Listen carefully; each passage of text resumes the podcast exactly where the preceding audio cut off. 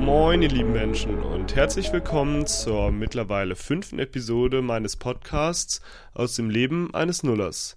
Es freut mich echt, dass ihr wieder eingeschaltet habt. Folgende Themen habe ich heute dabei. Zuerst rede ich ein bisschen natürlich darüber, was ich zuletzt gesehen, gelesen und gehört habe. Und danach rede ich ein bisschen über diese 10-Tages-Challenge, ähm, in der ich zurzeit halt diesen Podcast rausbringe.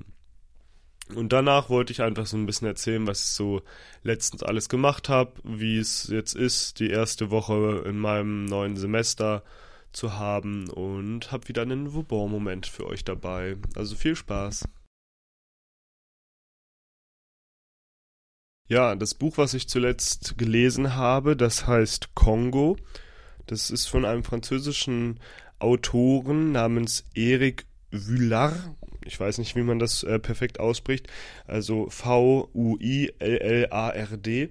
Und genau, das ist ein Autor, der letztendlich historische Bücher schreibt, aber er ist jetzt kein typischer Historiker oder die Bücher sind jetzt nicht so wie diese ganz normalen Geschichtsbücher, sondern er ist auch Regisseur und Drehbuchautor und das merkt man auch sehr, denn zwar sind das alles Fakten, die er in seinen Büchern darstellt, jedoch geht es irgendwie auch viel darum, wie er das halt ausdrückt. Also das Buch lebt davon, dass er auch ganz andere Ansätze wählt, halt Situationen zu beschreiben oder wenn es dann irgendwie in dem Buch Kongo geht es halt viel um die belgische Kolonial Macht, die den Kongo halt maßgeblich ausgebeutet hat. Und dort versucht er dann halt in die Köpfe von den Kolonialherren oder von den Politikern, die das halt, diese Situation so geformt haben, in den Kopf hineinzudringen oder den Stil, wie er halt beschreibt, dass die Landmassen halt Stück für Stück weiter kartografiert werden und halt die Dörfer sich alle sozusagen den Kolonialmenschen beugen müssen. Das drückt er alles auf so eine sehr besondere Art und Weise aus und genau, ist schon so ein bisschen nischigeres Geschichtsbuch, aber da ich von meinem Großvater mit solcher Literatur gut versorgt werde, ähm, bin ich da dran gekommen und kann die Bücher von Eric Vuillard auf jeden Fall sehr empfehlen. Ähm, Kongo ist auch schon das dritte Buch, was ich von dem gelesen habe. Die anderen Bücher waren einmal im Bereich des Ersten Weltkriegs zwischen Deutschland und Frankreich, wo es ja auch viel mit solchen hm, Stellungsgräben ähm, der Weltkrieg war und das andere Buch war sozusagen wie die Nationalsozialisten Österreich besetzt haben. Also alles solche europäisch, also ein bisschen aus der europäischen Sicht, aber alles solche historischen Themen. Und ja, es ist eindrücklich geschrieben und ich mag den Stil. Also ich kann das Buch von ihm auf jeden Fall empfehlen. Des Weiteren hatte ich auch schon in einer anderen Podcast-Folge erzählt, habe ich jetzt den ersten, die erste Graphic Novel von Liv Strömquist zu Ende gelesen, Der Ursprung der Welt. Es ist ja, wie gesagt, so eine Art Comicbuch, wo aber auch sehr viel Wissen vermittelt wird und das habe ich jetzt auch endlich fertig gelesen und empfehle es wirklich jedem Mann und jeder Frau oder einfach allen möglichen Menschen, egal ob du dich schon ein bisschen mit feministischen Themen beschäftigst oder denkst, dass das irgendwie alles irgendwie ein Thema ist, was an dir vorbeigeht. Genau, also die Bücher von Liv Stromquist sind mit so viel Witz geschrieben und vermitteln Wissen, aber ohne dass man da jetzt doll in der Materie sein muss, aber sie werden trotzdem auch sehr spezifisch und genau, es geht halt viel um das Thema, warum Sexualität oder halt auch die ähm, ja, Sexualität der Frau halt in unserer Gesellschaft so ist, wie sie ist, oder in der europäischen Gesellschaft, wie das halt auch früher war, ähm, tut Liv Stromquist so ein bisschen erörtern und ja, macht da sozusagen so eine Reise mit dem Leser oder der Leserin, wieso die Situation heute so ist, wie sie ist und macht das wirklich mit viel Witz und ja, ganz coolen Ideen in Form eines Comics. Also bei diesen beiden Büchern auf jeden Fall große Empfehlung. Vor circa zwei Wochen war ich dann gemeinsam mit Lil P tatsächlich auch mal wieder im Theater. Das ist auf jeden Fall seit Corona noch nicht gewesen. Wobei in diesem Moment fällt mir ein, dass ich mich korrigieren muss, war ich in einem Uni-Theaterstück einmal. Das war dann so im Sommer letzten Jahres und oder genau. Aber jetzt war sozusagen wieder ein Theaterstück, was von letztendlich der, mm, dem Stadttheater Freiburg organisiert wurde. Es fand aber nicht im großen Saal statt, sondern in so einem kleineren mit jetzt ähm, nicht ganz großer mm, Zuschauerschaft. Dennoch haben wir da ein echt unterhaltsames Stück gesehen. Das Stück hieß Zocken und das O war mit einer Null geschrieben und das E war mit einer 3 geschrieben. Das heißt, die mussten ja eindeutig wissen, dass es irgendwie dass die hip sind. Aber nee, Spaß beiseite. Das Stück war schon echt ganz unterhaltsam. Also ich habe ja auf jeden Fall auch eine hm, langjährige Geschichte mit Videospielen, wohingegen meine äh, Partnerin das nicht hat. Und ja, letztendlich hatten wir auf jeden Fall beide Spaß. Ich habe auf jeden Fall mehr Anspielungen verstanden, aber in unserem Theatersaal saßen auch Herren und Damen, die definitiv über 70 waren und genau, aber halt auch äh, ein, zwei Kinder, die auf jeden Fall so um die 10 Jahre oder jünger waren und das hat schon Spaß gemacht, dieses Theaterstück Zocken. Das wurde letztendlich nur von zwei Menschen geschauspielert und ja, die waren beide so in ihren 30ern und meinten, sie haben sich auf dem Weg dahin oder in der Vorbereitung auf dieses Theaterstück haben sie sich sozusagen versucht, möglichst viel über das Thema Spielen oder halt Zocken anzueignen. Und darum, dabei geht es jetzt nicht ausschließlich um Videospiele, sondern halt auch noch um andere Aspekte des Spielens.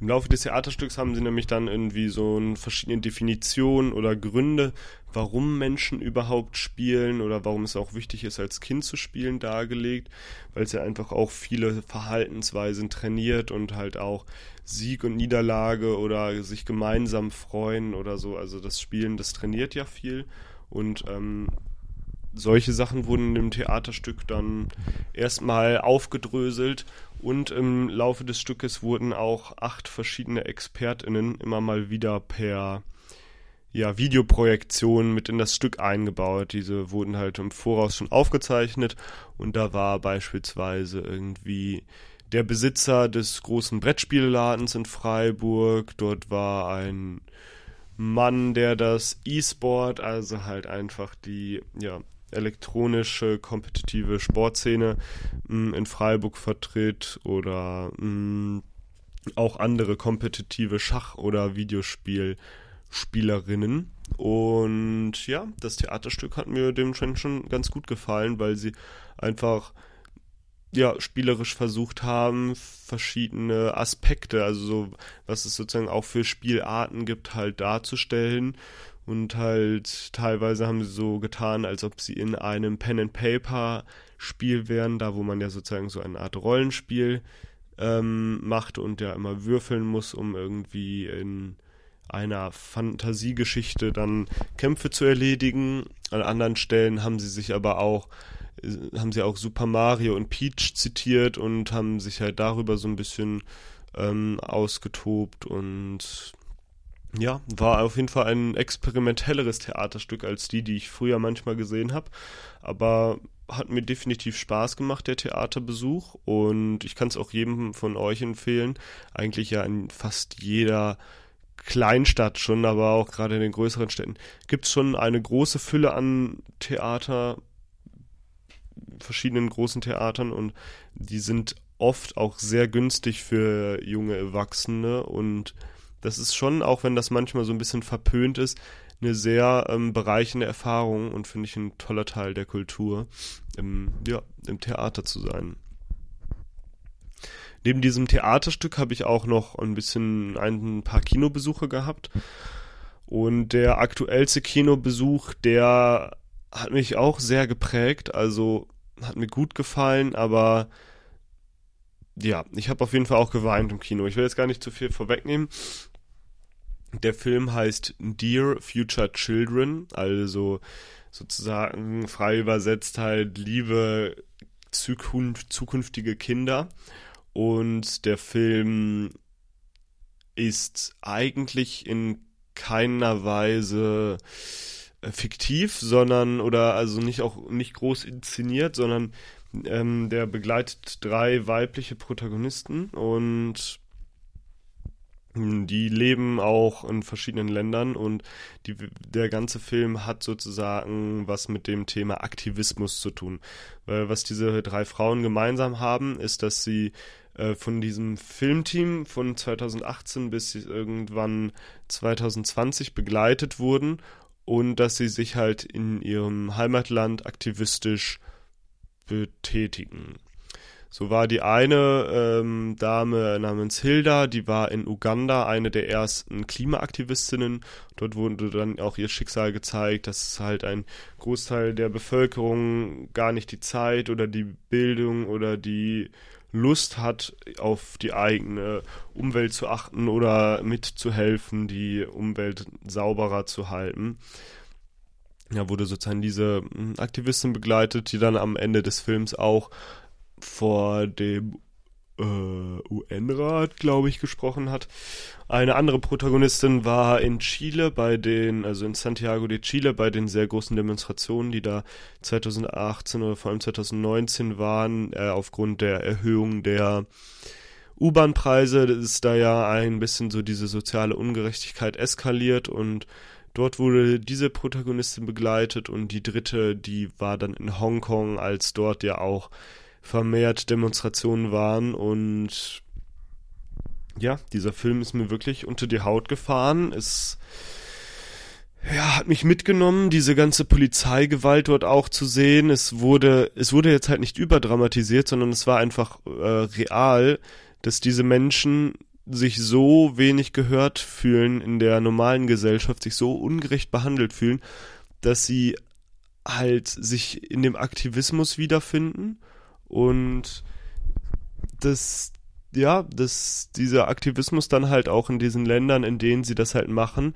auf der Straße einfach brutalst niedergeschlagen wird. Also die Menschen, die dort auf die Straße gegangen sind, diese Szenen, die man da gesehen hat, da wurde auch nicht groß vor Journalistinnen oder Journalisten halt gemacht und im Allgemeinen ja, war das sehr heftig zu sehen. Das waren ja fast so kriegsähnliche Szenen, die man sonst halt aus anderen Spielfilmen kennt, nur dass das da irgendwie alles echt dokumentiert war, wie sich da halt Menschen ähm, in Todesangst vor der Polizei flüchten und ja, dabei war dann der Film trotzdem auch noch auf eine ja, cinematografische Art sehr ansehnlich und es wurde auch Musik extra dafür komponiert. Also in vielen Facetten ein sehr bewegender und guter Film, wo am Ende der Vorstellung hier in Freiburg dann auch noch vier Menschen oder vier Deutsche standen da noch auf der Bühne, die halt maßgeblich auch an dem Film mitgearbeitet haben. Und das war auch sehr toll und wichtig, da dann direkt nach dieser Vorstellung auch noch Fragen an sie adressieren zu können. Diese vier Männer haben aber auf jeden Fall auch sehr oft betont und ähm, das fand ich auch sehr sympathisch, dass sie halt eigentlich nur ein kleines Zahnrad in diesem ganzen Filmprojekt waren, weil das A über eine so lange Zeit angedauert hat, diese Filmproduktion.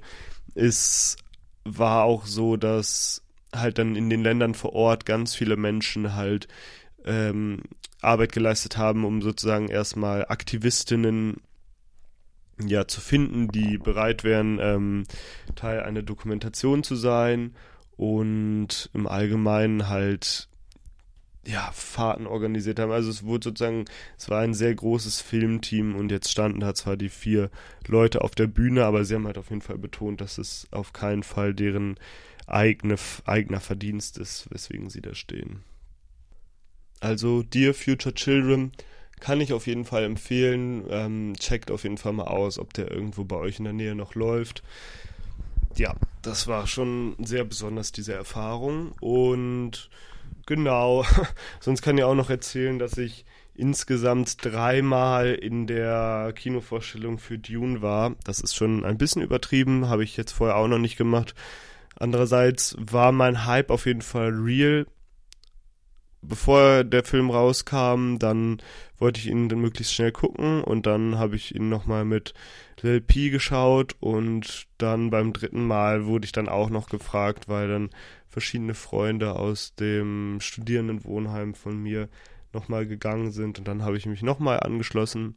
Ich würde sagen, er hat mir beim ersten Mal hat er mich auf jeden Fall sehr umgehauen und geflasht und beim dritten Mal hat er mir auch sehr gut gefallen. Das zweite Mal war dann ein bisschen langwieriger, aber ja, alles in allem ein großer Epos. Man kann natürlich Dinge finden, die irgendwie man anders hätte machen können oder wo man sagt, ja, das ist jetzt nicht perfekt, weil, oder, aber nee, ich bin zufrieden mit diesem Film. Der ist eine sehr tolle Umsetzung des Buches. Ich habe ja die ersten beiden Bände gelesen und konnte mich auch schon viel mit meinem Mitbewohner darüber unterhalten und die Art und Weise, wie die Musik auch mit den tollen Bildern zusammenarbeitet oder was es da für Kostüme gibt in dem Film, das gefällt mir schon alles sehr, sehr gut.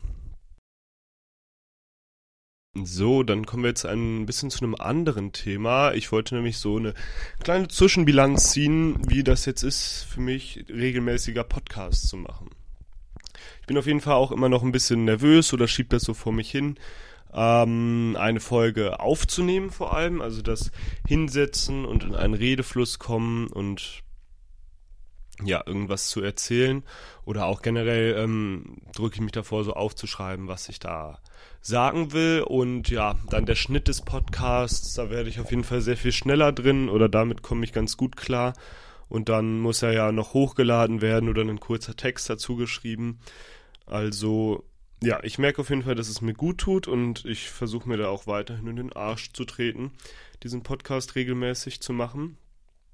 Mm, ich mache das jetzt auch gar nicht groß mit der Intention, dass da jetzt immer mehr Leute zuhören. Ich fange jetzt so langsam an, das Menschen zu erzählen. Ich, es wissen jetzt immer noch nicht super viele Menschen, dass ich einen Podcast mache, aber genau, ich teile das immer mal mehr und will halt sozusagen auch selber besser werden oder ja, einfach zufrieden damit werden mit meinem Niveau oder mit den Abläufen und dann, ja, haben Leute halt irgendwann mal ein paar Podcast-Folgen zu hören, wenn sie Bock haben.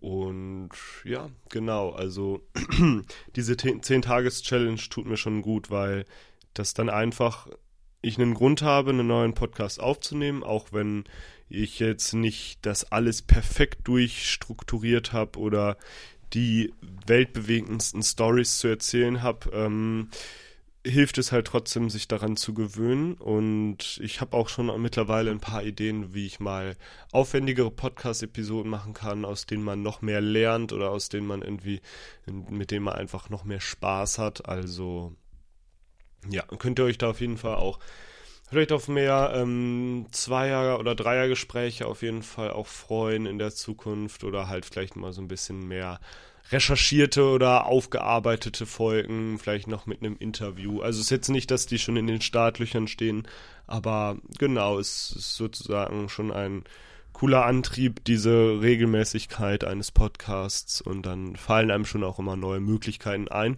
wie man den noch gestalten könnte. Mm, ja, ich habe schon auch erstmal vor, das sozusagen weiter durchzuziehen und hoffe natürlich, dass ihr auch Spaß habt, die Menschen da draußen, die meinen Podcast hören und genau. Das Ding ist halt auch, dass ich damit jetzt angefangen habe, am Ende meines letzten Semesters oder eigentlich in meiner sehr kurzen Semesterferienzeit mm, die letzten Wochen über und das ändert sich jetzt halt auch wieder. Jetzt ist ähm, wenn, also wenn die Podcast-Folge rauskommt, dann hatte ich schon die erste Vorlesungswoche. Jetzt bin ich gerade noch mitten in der Woche, weil ich das ein ganz paar Tage vorher aufnehme.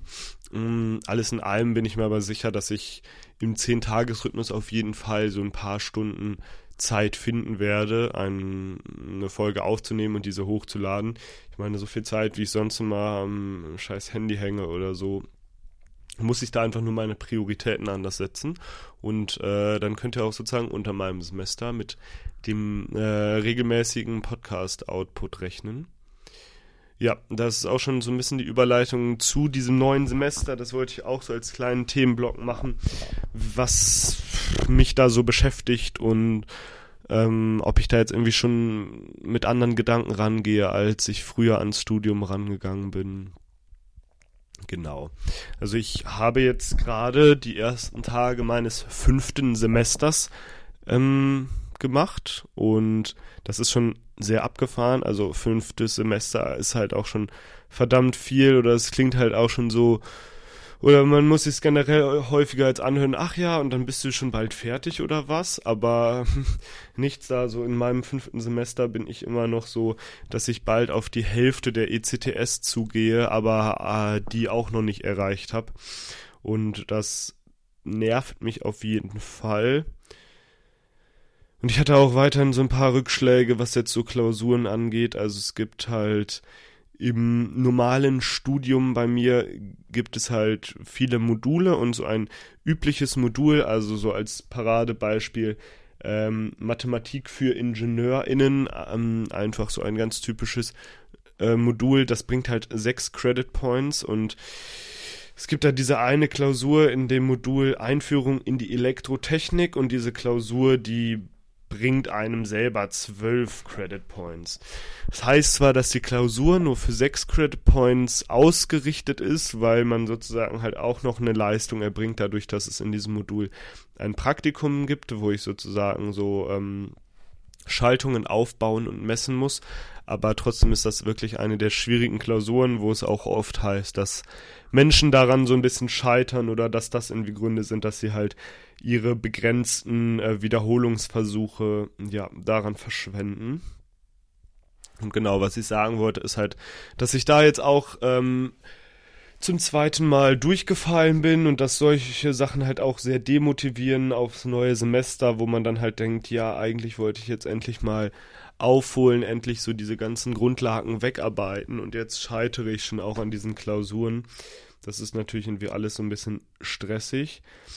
Auf der anderen Hand habe ich aber das Gefühl, dass ich auch mittlerweile differenzierter oder reifer, I don't know, ob ich jetzt reifer geworden bin, aber äh, auf das kommende oder jetzt gerade angefangene Semester blicke, dass ich sozusagen das Gefühl habe, okay, ich muss eigentlich, äh, das ist natürlich auch ein riesiges, riesiges Privileg, also so alleine innerhalb von Deutschland, aber halt auch überhaupt im deutschen Bildungssystem sich ausbilden zu können und dann halt auch noch das Privileg haben, dass meine Eltern mich einigermaßen finanzieren und ich halt, außer ich stretche mein Studium jetzt noch immens in die Länge, halt nicht zwangsläufig nebenher arbeiten muss. Mm, genau, also der Punkt, den ich machen will, dass ich sozusagen merke, ich bin eigentlich auch nur mir selber ver ähm, gegenüber verantwortlich und wenn ich halt das Studium durchziehen will, dann kann ich mir die Zeit dafür nehmen oder ich sollte es halt sein lassen. Und ich habe mich eigentlich auch dazu entschieden, dass ich das Studium äh, schaffen will, dass ich das machen möchte. Und genau, wenn ich da jetzt nicht dann irgendwann am Ende des Studiums durch ähm, einen Nichtbestehen der Klausur rausfliege, bin ich damit auf jeden Fall auch völlig d'accord mit diesem Plan. Vielleicht werde ich in Zukunft auch mal ein bisschen nebenher arbeiten, um sozusagen so äh, dahingehend den Stress rauszunehmen. Aber ja, alles in allem ist es immer noch schwierig, mein nachhaltiges Ingenieursstudium zu studieren, aber ich habe das Gefühl, so ich äh, reife auch ein bisschen daran. Also nicht nur, dass ich jetzt eventuell mich ein bisschen besser darauf vorbereiten kann. Ich habe jetzt mehr Grundlagenwissen insgesamt auch durch das letzte Semester erlangt und ähm, fühle mich dementsprechend nicht so schlecht oder hilflos, wie ich mich vor einem Jahr gefühlt habe. Ähm, im Bezug auf das anrückende Semester, weil es ist schon ein sehr anderes Leben, so in den Semesterferien einfach jeden Tag frei zu haben und dann unterm Semester mit der blöden Kombination aus Online- und Präsenz-Uni da täglich halt wieder Stunden vom Laptop zu hängen. Ja, jetzt habe ich irgendwie etwas umstrukturiert geredet, aber das waren sozusagen auch so meine Gedanken zu diesem kommenden Semester. Ich mh, hm, hoffe, dass ihr, also die da draußen zuhört, auch ähm, euch wohlfühlt mit dem, was ihr im Alltag tut, ob ihr jetzt Studium, Ausbildung oder in der Schule seid oder halt anders arbeitet. Ähm, hoffe ich natürlich, dass jetzt sozusagen auch die langsam dunkel, dunkler werdenden Tage oder dieser Herbst und Winter euch nicht zu sehr einschüchtert, sondern ihr euch da Gedanken drüber machen könnt, dass, ja, dass ihr irgendwie wisst, wofür ihr es tut oder wisst, wann ihr sozusagen Pausen machen müsst vom, vom Lernen oder ähnlichem. Und genau, dass ihr da jetzt nicht mit zu schlechten Gedanken in die nächsten Monate oder halt an die Studis ins äh, angefangene Semester reinschreiten müsstet. Ja, das Semester ist ja also gerade angefangen, habe ich ja gesagt. Und eine kleine Anekdote noch, was mir letztens passiert ist, was jetzt letztens passiert ist, aber am Anfang dieser Woche des neuen Semesters war ich dann noch in der Stadt unterwegs, weil ich habe mit verschiedenen Freunden, mit denen ich zusammen studiere oder zum Teil auch zusammen wohne, ja, äh, hatte ich Kontakt und obwohl es ein Montag war, hieß es, ja, in der Unimensa, also das ist halt einfach das große Gebäude, die große Kantine, ist heute ein Rave mit dem schon auch fast unangenehmen Namen Rampart Rave, also Rampart Straße ist einfach die Straße, in der die Mensa ist. Und das ist halt der Rampart Rave. Und ähm, zu normalem Betrieb gibt es da halt auch immer Essen 1, Essen 2 und den schnellen Teller. Und das Motto dieser Party war halt schnelle Bässe statt schneller Teller. Also schon so ein bisschen so, wow, äh, good job, habt ihr lustig gemacht, aber ähm, jetzt ist auch wieder gut. Aber nee, genau. Es war halt dieser Rave und wir waren erstmal schon skeptisch, weil ja, in so Uni-Gebäuden, das sind jetzt nicht immer die allerauthentischsten Partys und zudem ist sozusagen halt erste Uni-Woche. Da gibt es halt jetzt auch viele Erstsemester und dann ist das halt manchmal auch eine komische Stimmung auf Partys, die von so neuen Erstsemestern geflutet werden, weil dann natürlich völlig verständlicherweise oder ähm, viele Leute natürlich Menschen kennenlernen wollen, dann wird da auch manchmal ein bisschen eklig, werden Leute angebaggert oder so rumgemacht. Aber ähm, Fazit war, dass dieser Rave in der Mensa mh, mm, schon echt unterhaltsam war. Ich bin da mit verschiedenen Freunden hingegangen und hatte mich dann mit ein paar anderen da auch noch verabredet. Und dadurch, dass ich da dann so eine Handvoll Leute, irgendwie sieben, acht Leute kannte, hatte ich einfach eine verdammt gute Zeit und ja, das ist halt auch so der Modus, äh, sich als Studi, wie ihr ja eben vor ein paar Minuten gehört habt, erstmal über anstrengende Vorlesungen beklagen, aber dann halt montags irgendwie leicht betüdelt noch feiern gehen. Also das ist halt auch so der das Studieleben und ich genieße es an sich, merke aber auch, dass ich jetzt dadurch, dass ich halt dann gestern tanzen war, auch ja, den ganzen Tag über müder bin oder ein bisschen ja, am Durchhängen.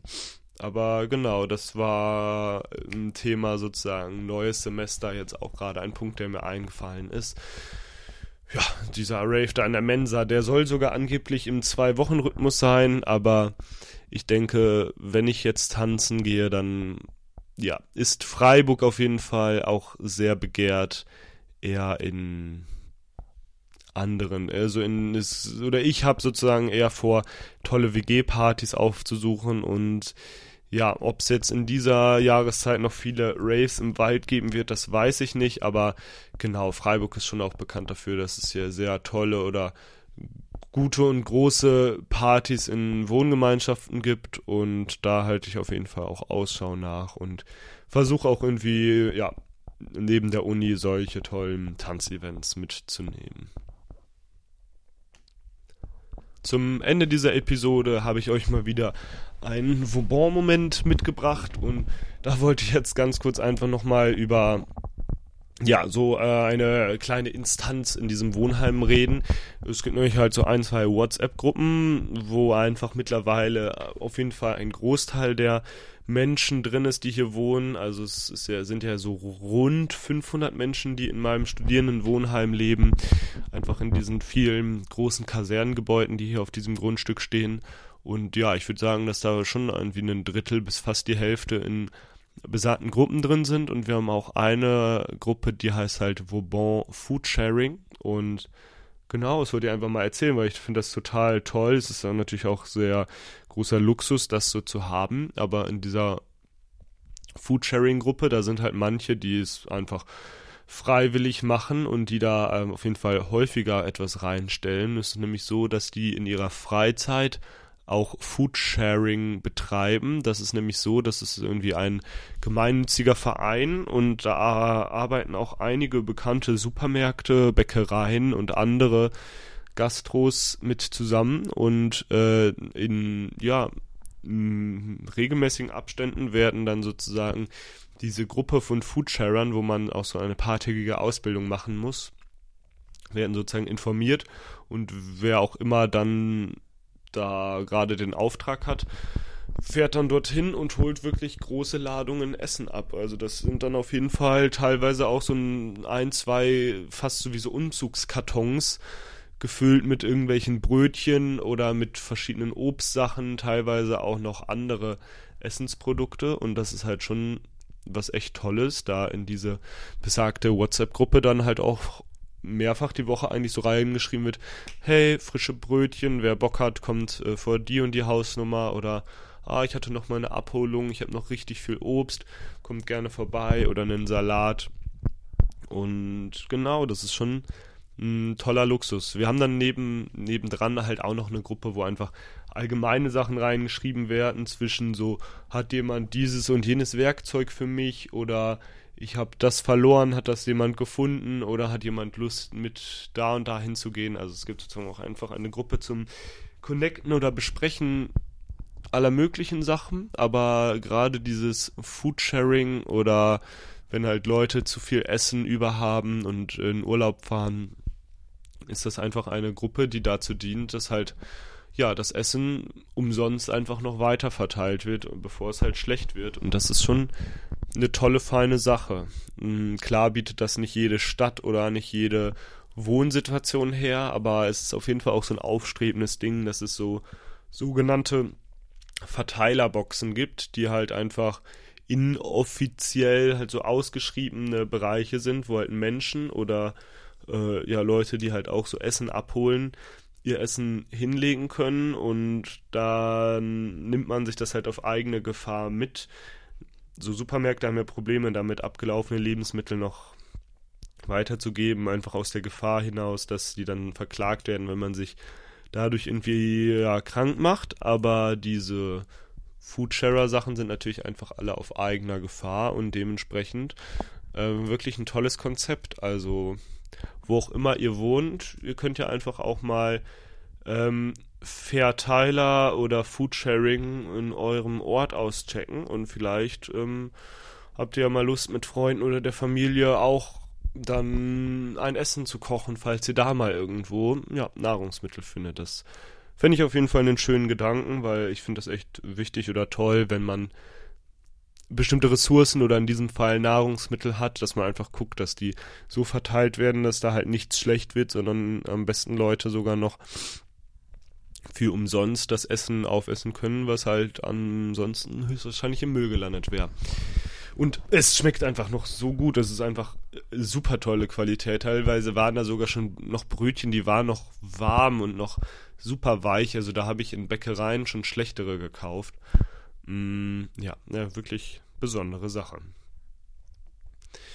Genau, und damit schließe ich dann jetzt auch für heute diese Episode. Es hat mich sehr gefreut, dass du bis hierhin mitgehört hast. Und ja, wenn ihr irgendwie Vorschläge oder Themenwünsche habt oder Kritik, dann lasst sie mir gerne zukommen. Und ansonsten wünsche ich euch noch einen ganz, ganz wunderbaren Tag und macht's gut. Ciao.